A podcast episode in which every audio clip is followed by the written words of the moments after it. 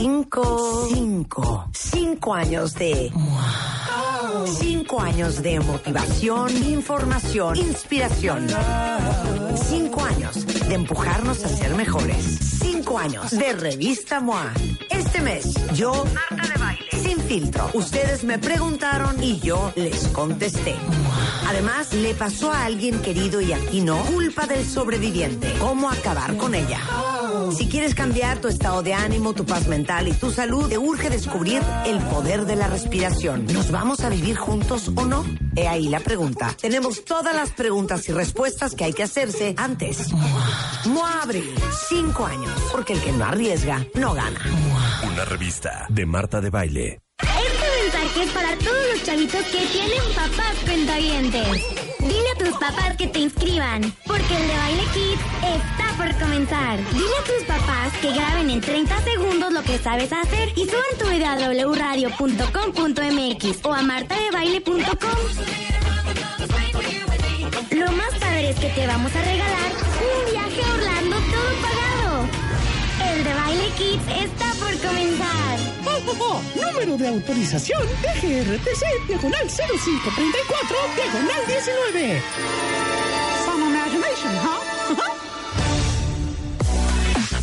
Son 12.15 de la tarde en W Radio, entrando a la tercera hora. En vivo, cuentavientes. No dejamos desamparados a todos los godines que hoy, igual que nosotros, siguen trabajando. Ya mañana será otro cuento. Es más, ¿quién se va de vacaciones mañana? ¿Te vas? ¿Tú te vas? No, ¿Tú te vas, Mario? no para nada. Híjole, que nadie va a salir. ¿Para qué? Rulo, Chapo, vacación, Willy, Rebeca. ¿Para qué salimos? ¿Quién es Miguel? Miguel. Tú no vas a ningún lado, Miguel, ¿qué te pasa? Este, Rebeca tampoco, yo tampoco. Aquí vamos a estar cuentavientes, agarrados de las manos. Eso. Oigan, hasta el viernes tienen ustedes para mandarle video de sus hijos, yo qué sé, haciendo lo que saben hacer mejor, cantando, bailando, tocando un instrumento, que un ballet, eh, contando chistes, eh, alguna gracia que tengan. Hasta el viernes a las 11.50 de la noche tienen oportunidad de mandarnos el video de sus hijos a wradio.com.mx o martadevale.com. Ahí entran, ahí lo suben. De niños entre 1 y 12 años de edad y niñas, por supuesto, de cualquier parte de la eh, República Mexicana, porque los 10 mejores videos van a venir al programa con sus papás el próximo 30 de abril a la gran final de este The Baile Kids que hacemos anualmente para celebrar a todos los hijos de los cuentavientes. Y adivinen qué, el niño ganador lo vamos a mandar todo pagado con sus papás y a lo mejor un par de hermanos, este, un par de amigos, un par de primos a Orlando, Florida. Entonces, aprovechen. Si su hijo tiene alguna gracia, grábenlo, suban el video en W Radio o en martadebaile.com. Este, y tienen hasta mañana, a la- eh, ¿cuál que mañana? Mañana es jueves, hasta el viernes a las 11.59 de la noche en esta cuarta edición de The Baile Kids, solo en W Radio. Este mensaje es para todos los chavitos que tienen papás cuentavientes. Dile a tus papás que te inscriban, porque el de Baile Kids está por comenzar. Dile a tus papás que graben en 30 segundos lo que sabes hacer y suban tu video a wradio.com.mx o a martadebaile.com. Lo más padre es que te vamos a regalar un viaje a Orlando todo pagado.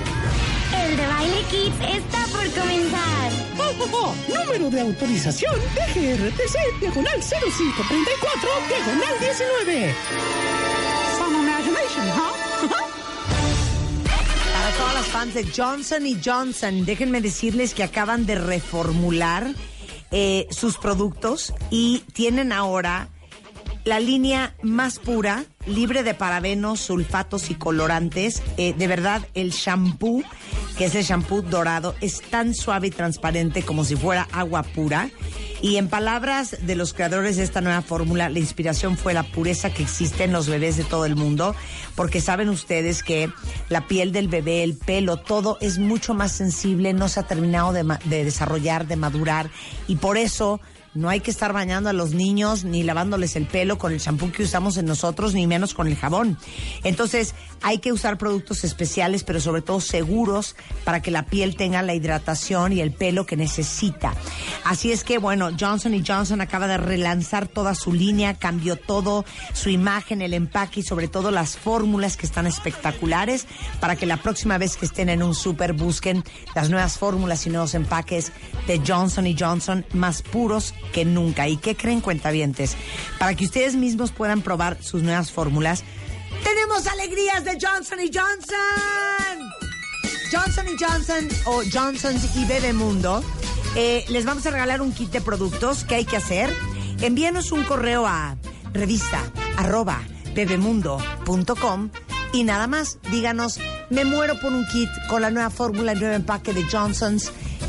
Por favor, regálenmelo. Y con eso les mandamos con mucho gusto su kit.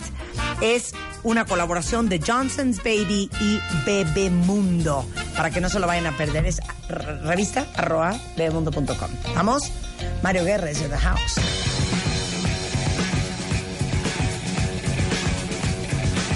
Mario Guerra, aparte de que es el rockstar del amor, aparte de que es especialista en pareja, aparte de que es padre, amigo, amante y sobre todas las cosas, un gran ser humano. Bien. Y lo volteo a ver y con una cara, no, es que de veras. Hoy no me voy a pelear contigo. Nunca no tenemos por qué. Jamás hemos tenido por qué. deberíamos hacer un reality tú y yo. Pues deberíamos, Somos tan que sí. buena pareja radiofónica. Ya sé. Nos pelearíamos deli. Divino, divino, Nos pelearíamos Sí, sí, deli, ¿verdad? Sí. Porque sería, ¿sabes qué? Una lucha de mentes. Ándale. Una lucha de poder. Una lucha de titanes. Porque él es verbalmente bastante hábil. Yo no canto mal. Pero ¿sabes qué? No seríamos rencorosos. Nos pelearíamos así intenso y después nos ¿Tú tomamos no un eres vinito. rencoroso? Sí, pero con algunas personas. Yo no soy nada rencorosa. ¿No? O sea, yo soy de que corra sangre y a los dos minutos, mi amor, bueno, ya, vamos a comprar unas conchas y ya. Sí. Ya se me pasó. Sí. Y muchos no, me no, pueden quedo con eso. Sí, de- es, tres es que hay gente que se queda bien entripada. Deberíamos de hablar de eso. Sí, del manejo emocional. ¿Por qué, por qué la gente se queda entripada? Haremos un programa de eso. Ahora, si tú y yo fuéramos pareja.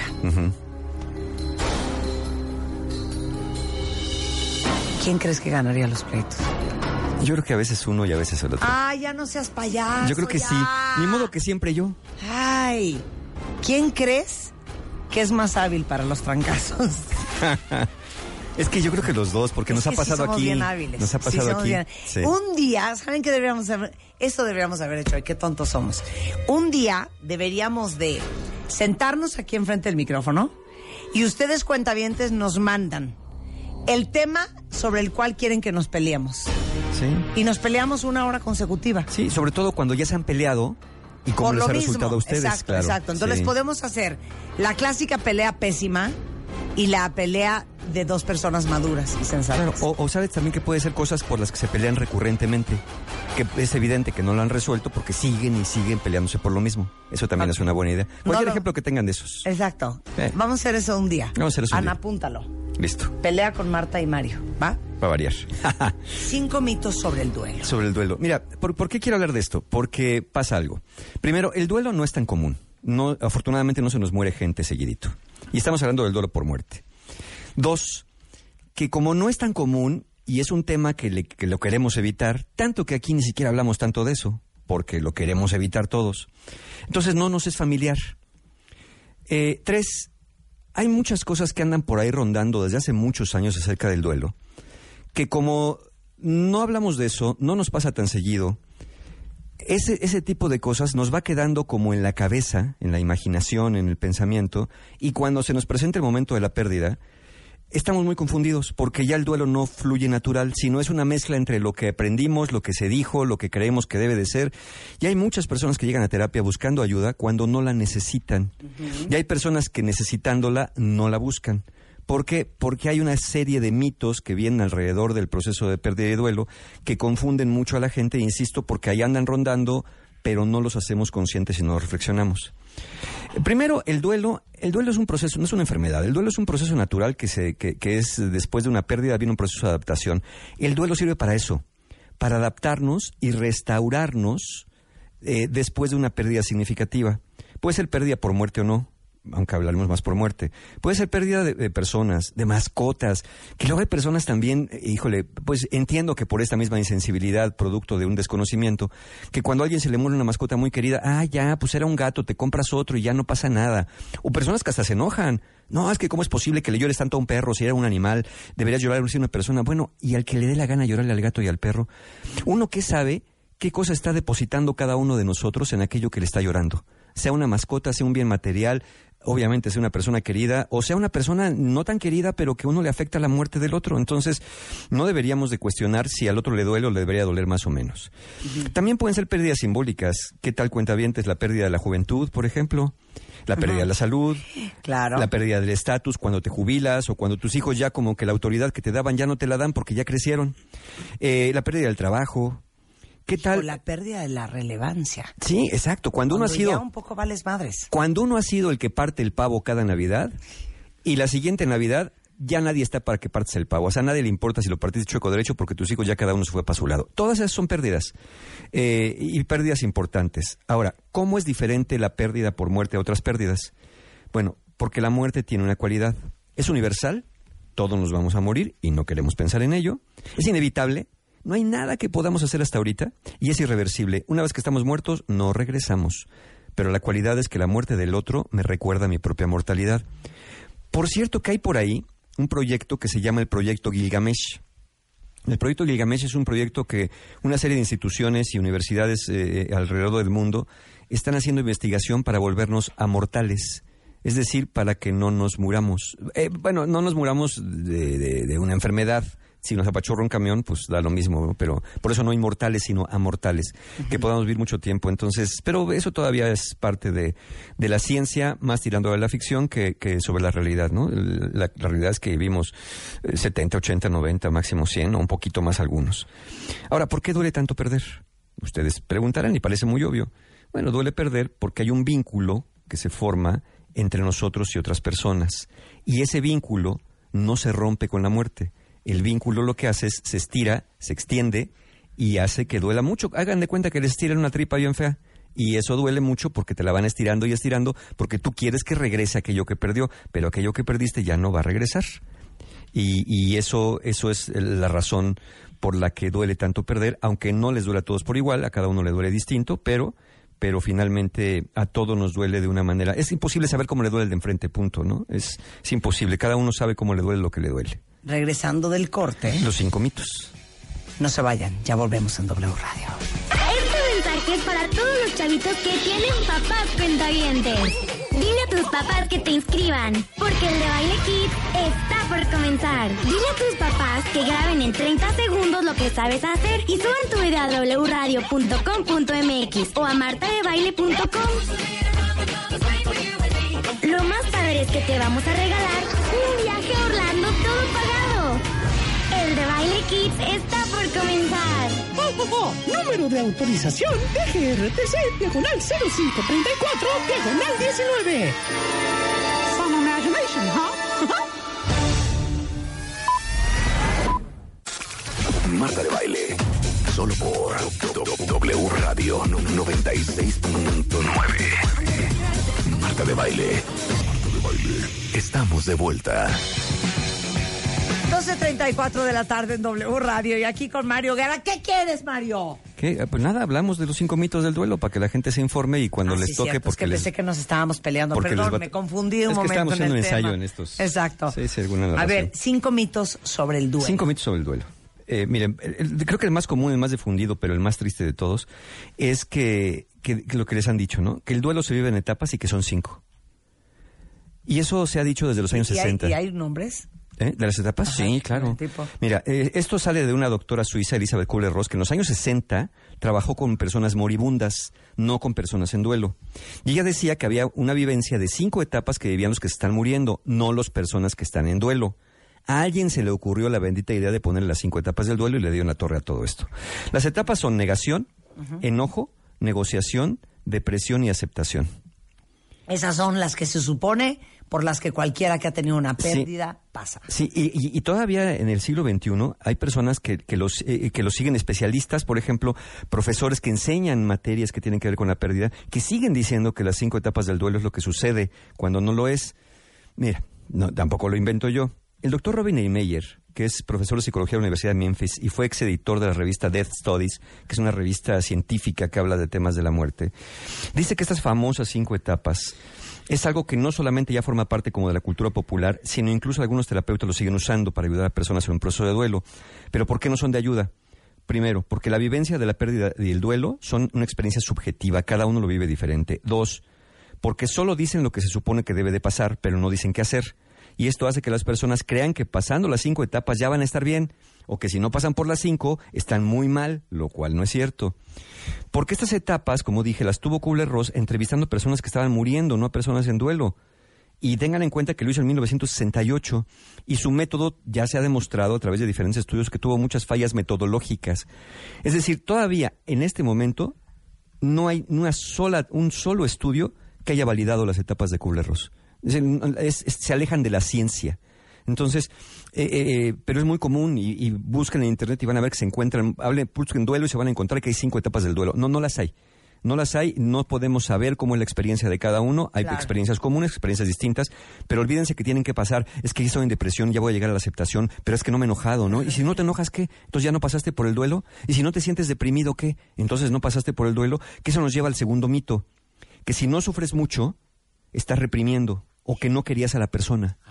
si no sufres está mucho. Muy fuerte. Sí. Que estás reprimiendo. Que estás todo. reprimiendo, te dicen, Claro. sí. Entonces, si no sufres mucho... Llora, o- no te lo guardes. Eso. Llóralo. Sí. Yo, sácalo. Sácalo, sí. Güey, no tengo ganas de llorar. Te vas a enfermar. Exacto. Hay personas que me preguntan, oye Mario, fíjate que se murió mi mamá, mi papá, quien sea. Y fíjate que no he llorado. ¿Está mal? Yo les hago una contrapregunta. ¿Tienes ganas de llorar?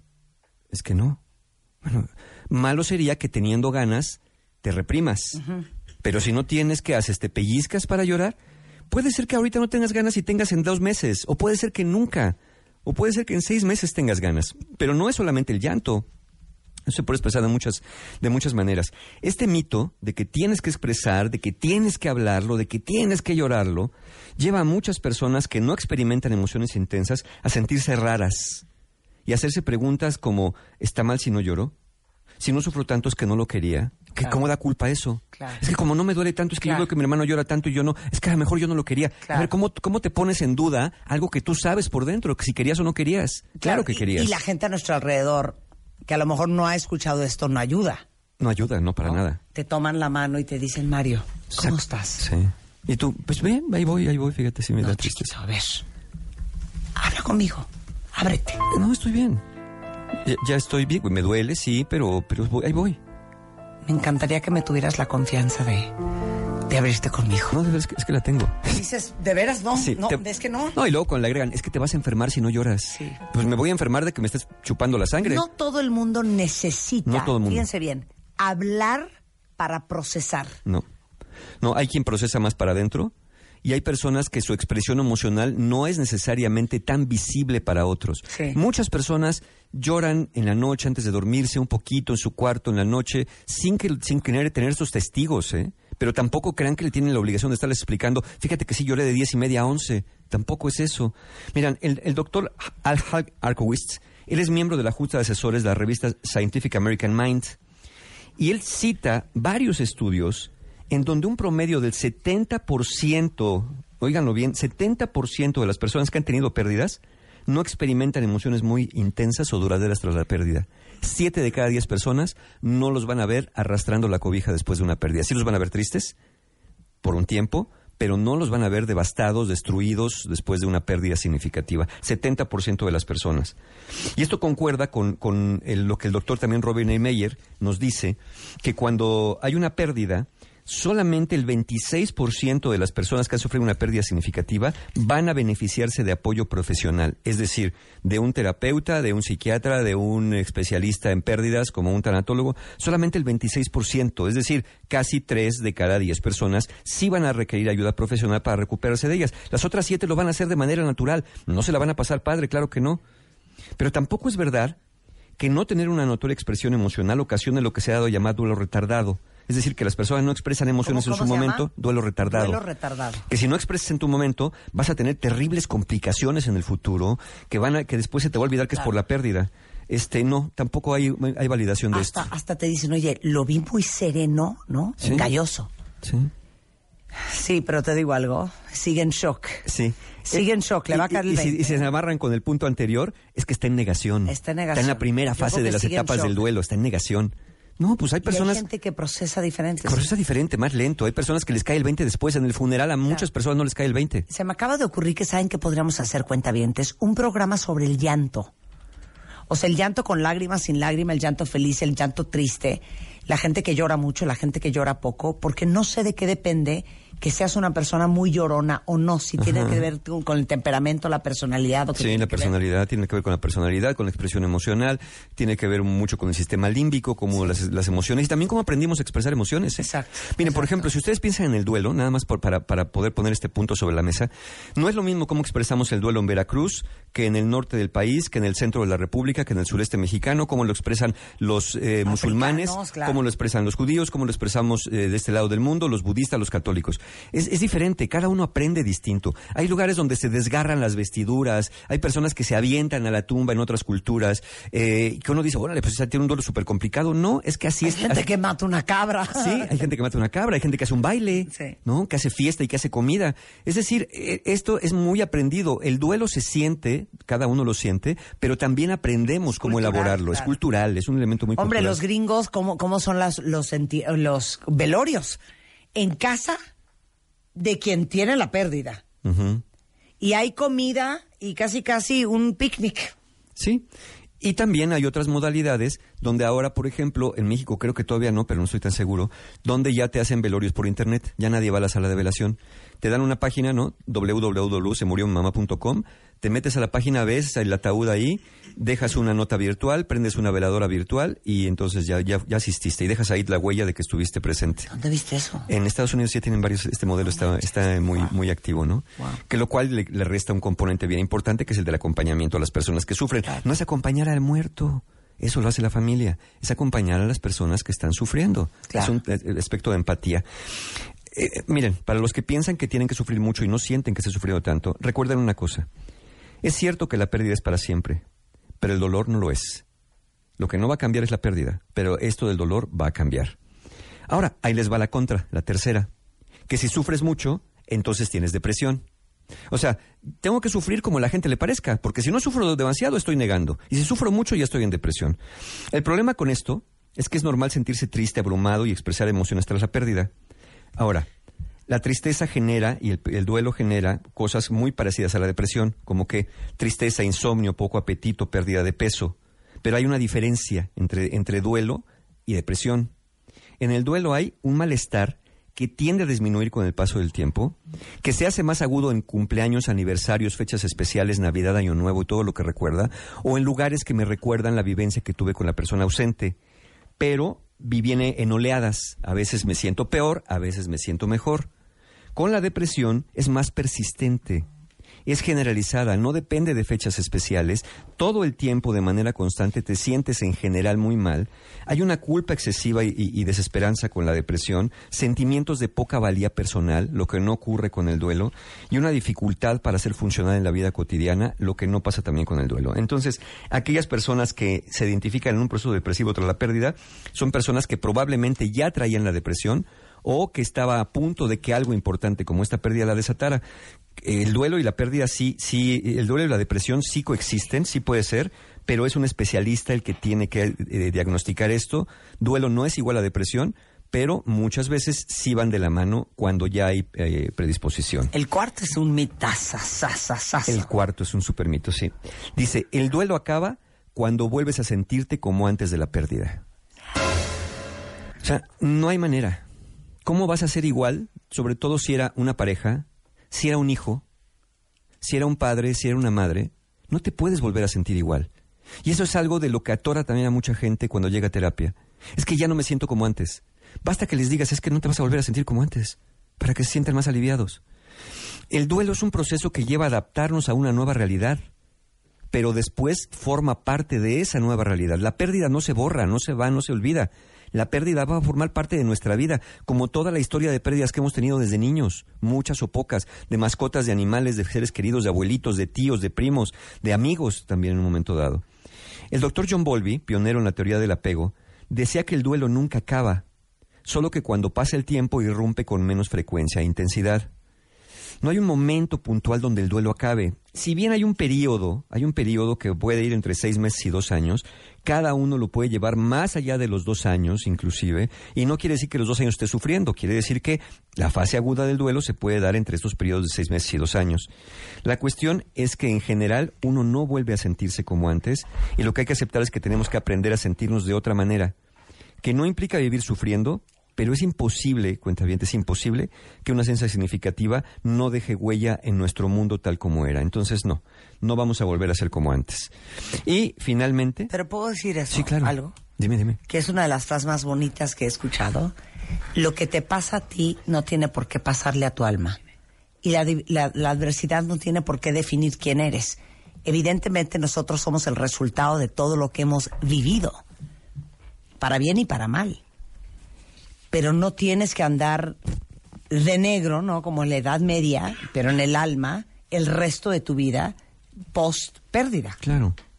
Y, y mira cómo pensamos de la muerte. ¿Quién de nosotros quisiera vivir para siempre? Yo, 100%. ¿Para siempre? 100%. Inmortal. Twilight. Qué horror. Twilight. Fíjate O sea, tú sí quieres viajar, tú sí a quieres vivir. llegar a 100 años, 120 de, de vida. 100%. En Mira, pañal, cero. meciéndome con supositorio. Con Aunque no sabiendo ni, dó- ni dónde, que ni sepas quién eres. No, porque tú me vas a decir y me vas a recordar. yo te voy a decir, yo te voy a decir, a ver, te voy a poner tu supositorio. No, no me gusta ¿Y quién, le eso. va y quién le va a recordar a Rebeca? Porque, porque pues a la mera hora todo se nos va a ir olvidando todo, ¿no? Claro. No, pero decías, totalmente. ¿quién quiere vivir toda la ¿Quién vida? quiere vivir toda la vida? Claro, Sí. claro. Y si, y si la mayoría de nosotros dice, no, no quise vivir toda la vida, ¿por qué queremos que nuestros seres queridos vivan toda la vida? O sea, ¿por qué, por qué, nos, por qué nos atoramos tanto con la muerte de alguien? Sobre todo, entiendo que una muerte repentina de un niño, de una persona joven, nos, nos deje más conflictuados. O sea, nada como mi papá. ¿Saben qué les diré a mi papá? ¿Qué diría? Hijita. Hijita, eso es lo más natural del mundo. Cuando el cuerpo físico no sirve, hay que deshacerse de él. Pues es que tenía mucha razón, ¿no? Y yo así de... ¿De qué me hablas? Cuando el cuerpo físico ya no sirve, es un estorbo. Hay que deshacerse tus sabias de él. palabras. ¿Y al final se murió? Bueno, mi papá todavía no. ¿Tu papá todavía no? No, no, no. Todavía no. Ni tu mamá tampoco. No, no, tampoco. No. Pero un día. Cállate. Eres una mala persona. ¿O no? Eres una mala Pues es que persona. sí. ¿O A no? mí no me vengas a picar la cresta, ¿eh? ¿O no? Cállate. ¿Ves? Ahí está. Ahí está el- Somos Me muero. evitadores con esto. Somos evitadores con este 100%. tema. Ah, yo siempre lo he dicho, ¿eh? Sí. A mí la muerte se me complica. Y ahorita que le dijiste eso, seguro en su mente dijo cancelado, cancelado. Seguro. Sí, claro. No, Sí. no, no, estoy pateando aquí abajo. Claro. Cancelado, Estoy pateando la madera. Y Claro. por dentro estoy diciendo cancelado, cancelado. Exacto. Sí. Cabrón. Y el quinto mito. Las mujeres sufren más las pérdidas que los hombres. O que los hombres no sufren tanto porque son muy prácticos. Eso dice mucha gente. Miren, el doctor Kenneth Doka, experto en duelo y editor de la revista Omega, que hay para, para mis colegas que trabajan en estos temas, eh, suscríbanse, ¿verdad? Echen una inversión, vale mucho la pena, o a Dead Studies o a Omega, que son dos revistas internacionales que, hacen investigaciones, que publican investigación seria acerca del duelo y que ya tienen hace mucho tiempo sepultada las etapas de Kubler-Ross. Pero bueno, el doctor Kenneth Doka es eh, editor de la revista Omega actualmente y consultor de la Hospice Foundation of America que es los aquí en México no hay prácticamente, pero en muchos países sí estas instituciones hospice, donde las personas eh, van a, a- a vivir sus últimos días con cuidados paliativos, con cuidados para evitar sufrimientos agregados. Él dice que el hecho de que las mujeres puedan ser emocionalmente más expresivas que los hombres y el hecho de que, por ejemplo, en las familias que han perdido hijos, las mujeres tienden a quejarse de la frialdad de la pareja masculina y los hombres tienden a quejarse de la excesiva sentimentalidad de la pareja femenina, haya hecho que creamos en este mito. La realidad, desde la ciencia, es que hay dos formas reconocidas de expresión del duelo y todos usamos un poquito de ambas, pero una se identifica más como un estilo femenino y otra más como un estilo masculino, y no propiamente de hombres y mujeres. Hay el duelo instrumental y el duelo intuitivo. El duelo instrumental se centra principalmente en ir resolviendo las cosas que se descompusieron tras la pérdida, es decir, haciéndose cargo de cosas prácticas. Esto implica controlar o a veces posponer la expresión emocional. Y este diríamos que es el estilo masculino de hacer el duelo. No es que duela menos, es que el estilo masculino se hace más cargo de cosas prácticas, de, a ver, que la herencia, que los pagos, que el funeral, que hacer esto, que hacer lo otro, y van dejando un poquito lo emocional para afuera, sin que, sí lo sienten, pero vamos, que no se dan tanto el tiempo de expresarlo notoriamente ante todos. O está el duelo intuitivo, que se basa en una experiencia más emocional este estilo implica compartir sentimientos, explorar la relación perdida y considerar la propia mortalidad. La muerte del otro nos lleva a pensar en la nuestra. Y es un estilo que se considera más femenino porque es más de conversar, más de compartir. Por eso bien lo decía Marta, no, no todas las personas van a hablar de sus pérdidas, particularmente aquellos, sean hombres o mujeres, que hacen más un duelo instrumental. Son dos estilos, digámoslo así, naturales de hacer el duelo, pero cada persona puede tener una combinación de los dos, aunque hay quien está más inclinado para el instrumental, más calladito, más práctico, y el otro intuitivo, más emocional, menos, este, menos para adentro, más para afuera. Entonces, Entonces. ¿cómo sería conveniente vivir el duelo? Híjole. Mire, habiendo dicho que no hay pasos, etapas o instrucciones universales, podemos decir que hay dos momentos del duelo y que han sido descritos por la doctora Margaret Straub eh, como lo que hoy se conoce como el modelo de proceso dual, que hoy digamos puede ser el modelo más vigente en relación al duelo. Hay dos momentos, dice la doctora Straub. Primero, las personas se orientan hacia la pérdida del ausente. Es donde reconoces y expresa de emociones. Es decir, donde estás tirado de tristeza, donde no quieres ver a nadie, donde comes lo básico, duermes lo esencial, donde repasas circunstancias de la pérdida, pero porque no fuimos al doctor, porque no hicimos esto, porque no cuidamos, porque lo hubiéramos hecho, si lo operamos qué malo, si sí lo operamos qué bueno, pero el chiste que se murió y todo es malo.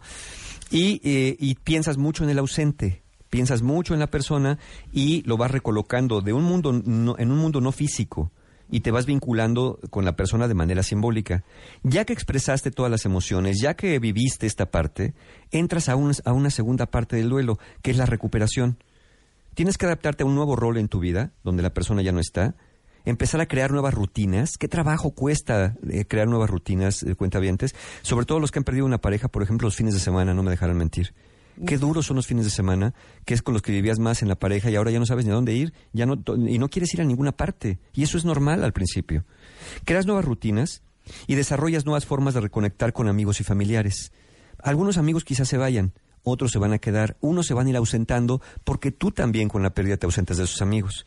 Y finalmente es reaprender a vivir en un mundo donde el ausente ya no está físicamente presente. Con el duelo, el duelo no se supera. Uno aprende a vivir con el duelo para hacer que el duelo duela menos, aprendiendo a vivir de una forma diferente. Eh, muchos cuentavientes dicen, esto pasó hace tres años, cuatro años. Es normal que siga llorando. Eh, sobre si es normal, si viene en fechas especiales como cumpleaños, aniversarios, Navidad, sí puede ser normal. No es normal que estés llorando hoy más que lo que lloraste el primer día si ya pasaron cuatro años. Ahí tendrías que ir a ver si no hay algo más y sobre todo que lo hagas constante. Acuérdense la diferencia entre depresión. Una de las diferencias entre depresión y duelo es que la depresión es constante, una tristeza constante, constante, constante. Al menos el trastorno depresivo mayor. No entraremos en otros detalles, pero este vale la pena un diagnóstico. Si ya tienes cuatro años así, vale la pena un diagnóstico. Eh, danos un libro, ¿no? Un buen libro sobre el duelo. Sí, Aprender de la pérdida, del doctor Robert Nelmeyer. Es un libro muy bueno porque es un libro que ayuda a personas que van a ayudar y también ayuda a personas que están viviendo el duelo. Viene como en dos partes. Entonces, Aprender de la pérdida del doctor Robert Nelmeyer, que por cierto, el doctor Robert Nelmeyer fue mi profesor en su momento cuando estuve estudiando en España este tema de la muerte. Tuve la, la- la fortuna de, de conocerlo y de que fuera mi profesor directamente. Y también para personas interesadas, en el sitio de Marta de Baile, van a encontrar dos, cuatro, seis, ocho, nueve estudios, nueve estudios diferentes, algunos más recientes que otros, pero hay algunos que son del año pasado, 2018, que apoyan todo lo que estamos contando acá, porque todavía hay personas que dicen, no, no es cierto, si hay cinco etapas. Eh, tenemos que aprender a superar eso que es de los años a ver, 60. nunca hablamos a ojo de buen cubero, ¿eh? No, no, no, eso sí Eh, no. Bueno, a lo mejor muchos no lo sabían, pero, pero Mario es tanatólogo también, entre otras. Ya les dije. Y, y también, mira, parece que no, pero en esta disciplina tenemos que seguirnos actualizando. Claro. A pesar de que la muerte siga siendo constante, tenemos que estar bien atentos porque hay, hay nuevos estudios alrededor de todo esto. Por supuesto. Bien, ¿tienes curso, Mario? Claro que sí, tenemos ya los últimos lugares justamente para este 28 de abril, para nuestro taller Aprender de la Pérdida, justamente muy, este, muy a cuento con esto. Es un taller que nada más imparto dos veces al año y va dirigido a pérdidas por muerte. Aquellas personas que estén viviendo una pérdida significativa, que sientan que no pueden salir de esto, eh, no solamente allí en el taller desmitificamos más cosas, sino, sino vamos dando pautas, qué cosa pueden hacer, qué no les conviene estar haciendo, para que no se compliquen más aquellos que no saben cómo salir de esto. Y para, y para los cuentavientes, justamente, porque normalmente vengo los martes, pero hoy viene el miércoles, alargaron los costos de preventa hasta hoy de los siguientes talleres. Sanando heridas de la infancia el 5 de mayo, fortaleciendo, tu autoestima el 18 de mayo y relaciones rotas el 19 de mayo, que esas relaciones rotas es para trabajar la pérdida por pérdida de la pareja, por de la pareja por abandono, por divorcio, por separación, porque ahí nos vemos y todavía no pueden levantar cabeza. Este del 19 de mayo es buenísimo para ustedes. Toda la información y formas de pago la encuentran como siempre en la página de mis amigos encuentrohumano.com y tienen hasta seis meses sin intereses, pues para que no haya pretexto de que no alcanza. Además estamos en quincena y, y los que no se fueron de vacaciones pueden invertir en su salud emocional. Exacto. Esa es la mejor inversión. Esa es la mejor Gracias, inversión. Mario. Un Muchas placer gracias. tenerte aquí como siempre. Cuentavientes adorados. Los que se van de vacaciones, pásenla increíble. Los que se quedan en México pero no van a trabajar, bueno, disfruten mucho estos días de paz. Y los que van a estar chambeando, bueno, tenemos lo mejor de mañana y el viernes y estamos de regreso el lunes en punto de las 10 de la mañana totalmente en vivo. Pero no importa, seguimos viéndonos por Instagram, Facebook y Twitter. Les mando un beso, linda Semana Santa. Adiós. Súbele, Chapo.